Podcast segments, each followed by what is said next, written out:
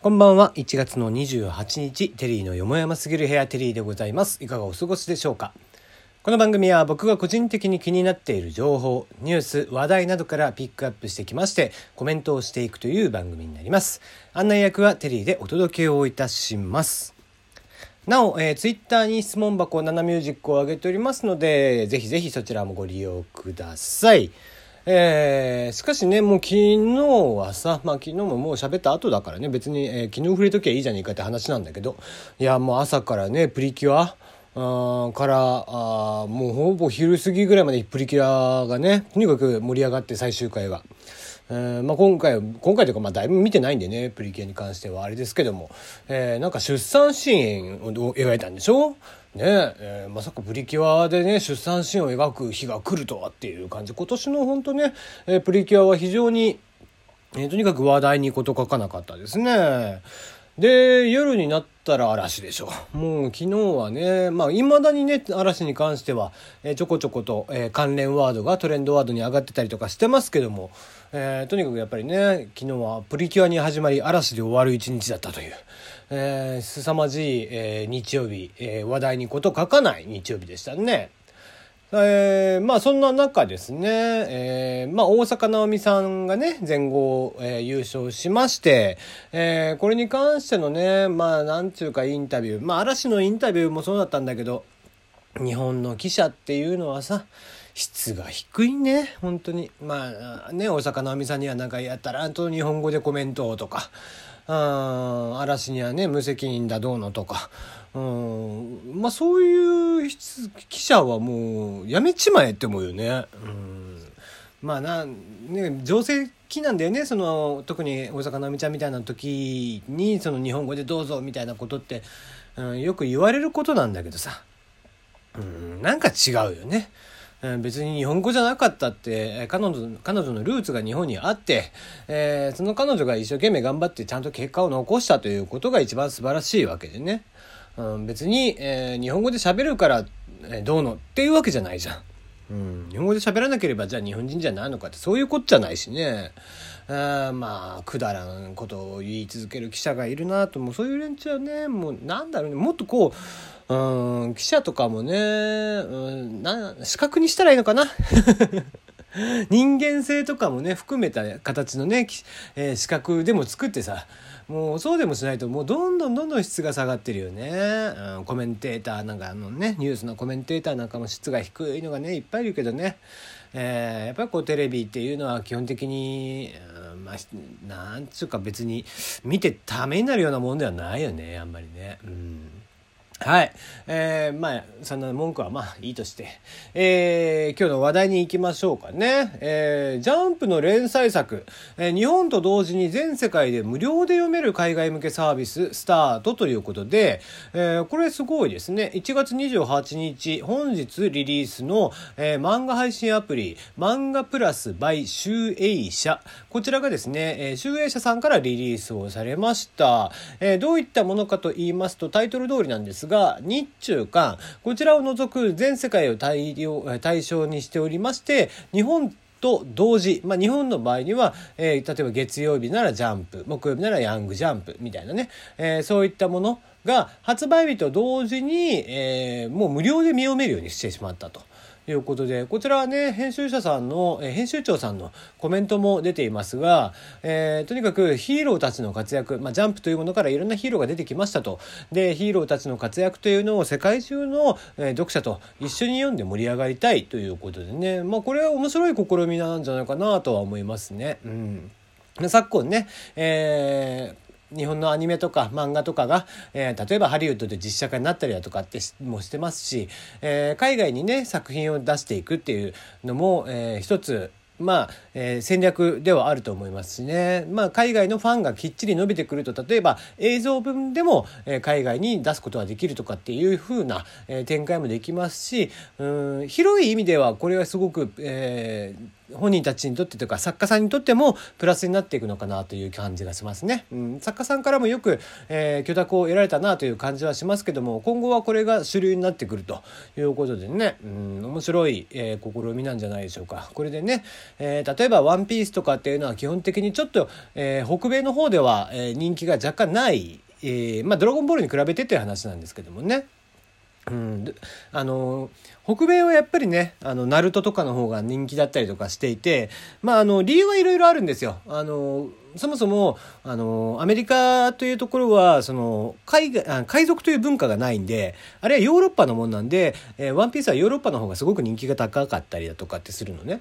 であとはそのえー、北米南米あたりだと、まあ、キャプテン翼みたいなのが、えー、すごく人気だったりとかもするんだけどそれはなぜかっていうと、えーまあ、サッカーあのキャプテン翼に関しては負けたことがないと基本的にアメリカが描くヒーロー像というのは基本的に負けたらダメっていうのがあって、えー、あまりワンピースであったりとかする要は負けて努力して何かを、え、得ていくみたいなことっていうのはあんまりね受けが良くないっていうのがあるんですね。うん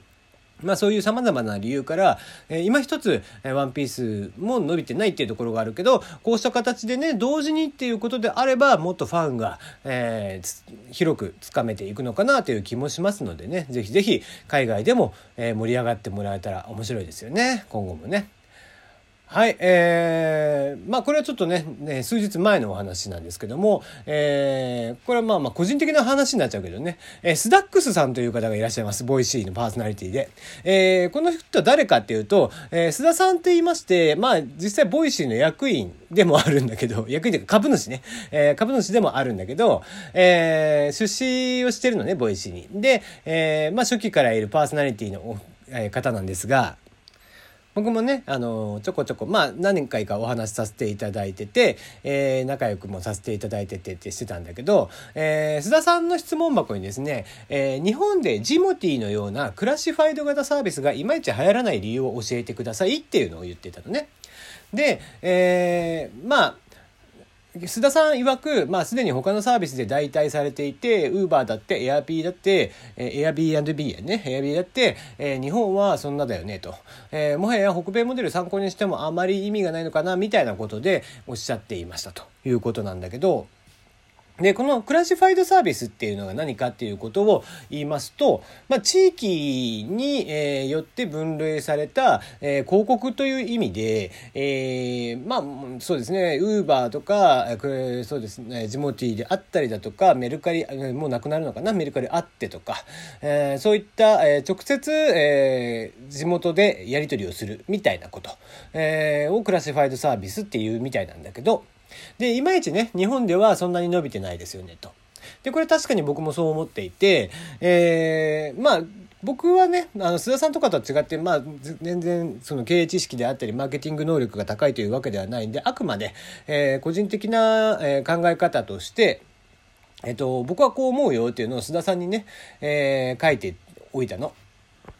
そもそもね、日本人の気質に僕は合ってないと思うと。このクラシファイドというものは。えー、なぜなら、まあ、SNS が始まった時の日本の状態って、まあ、未だにツイッターなんかでもそうだけど、基本的に本名でのやり取りだとか、顔を出してやり取りとかっていうのは日本人ってすごく嫌がるでしょ。匿名性が高いものの方が盛り上がりますよと。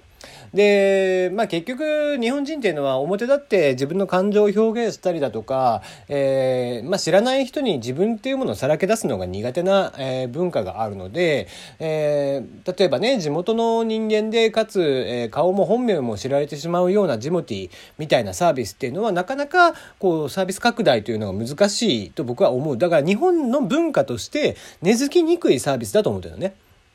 エアビービーだってそうだし、えー、ウーバーだってそうだけども、やっぱり、えー、直接、えー、ユーザーが他の人に、えー、勝手に知らないお客さんに、えー、いきなり会うみたいなのって、日本人の文化にまずないんだよね。うん。えー、まあ、買って知ったるっていう言葉が日本にはあったりとかするけど、えー、やっぱりね、買って知ったる人で、えー、知っているからこそ頼むとかっていうことの方が多かったりするのでやっぱりこういうこうクラシファイドみたいなサービスっていうのは僕は伸びないと思ってるんだよね。うん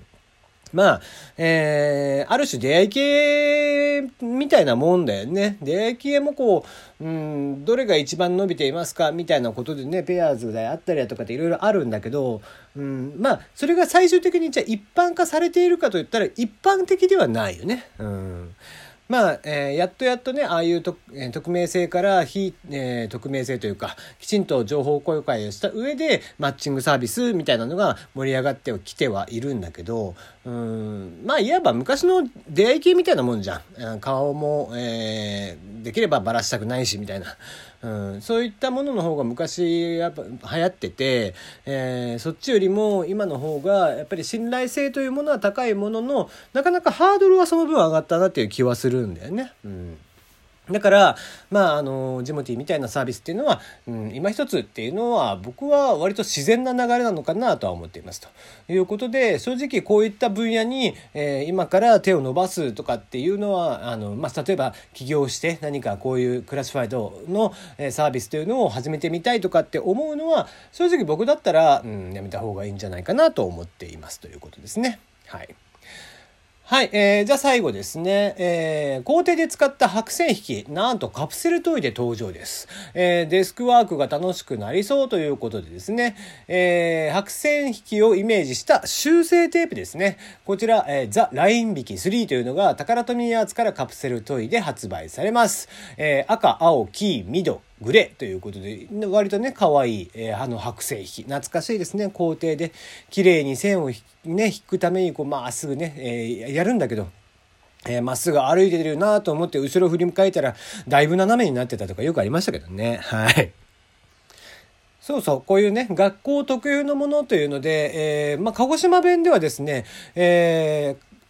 黒板消しのことをラーフルって言うんだよね。えー、これ、あの、実際の教育者たちのこういう専門道具の、えカタログなんかには実際にラーフルっていうふうに書いてあるんだけどなんでラーフルっていうカタカナで言うのかっていうとこれもともとオランダ語で、えー、オランダからね、えー、黒板がやってきた時にチョークで書いたものを昔は看板の埃で消してたから、えー、ラーフルって呼ぶようになったそうですよ。はい、それではまた。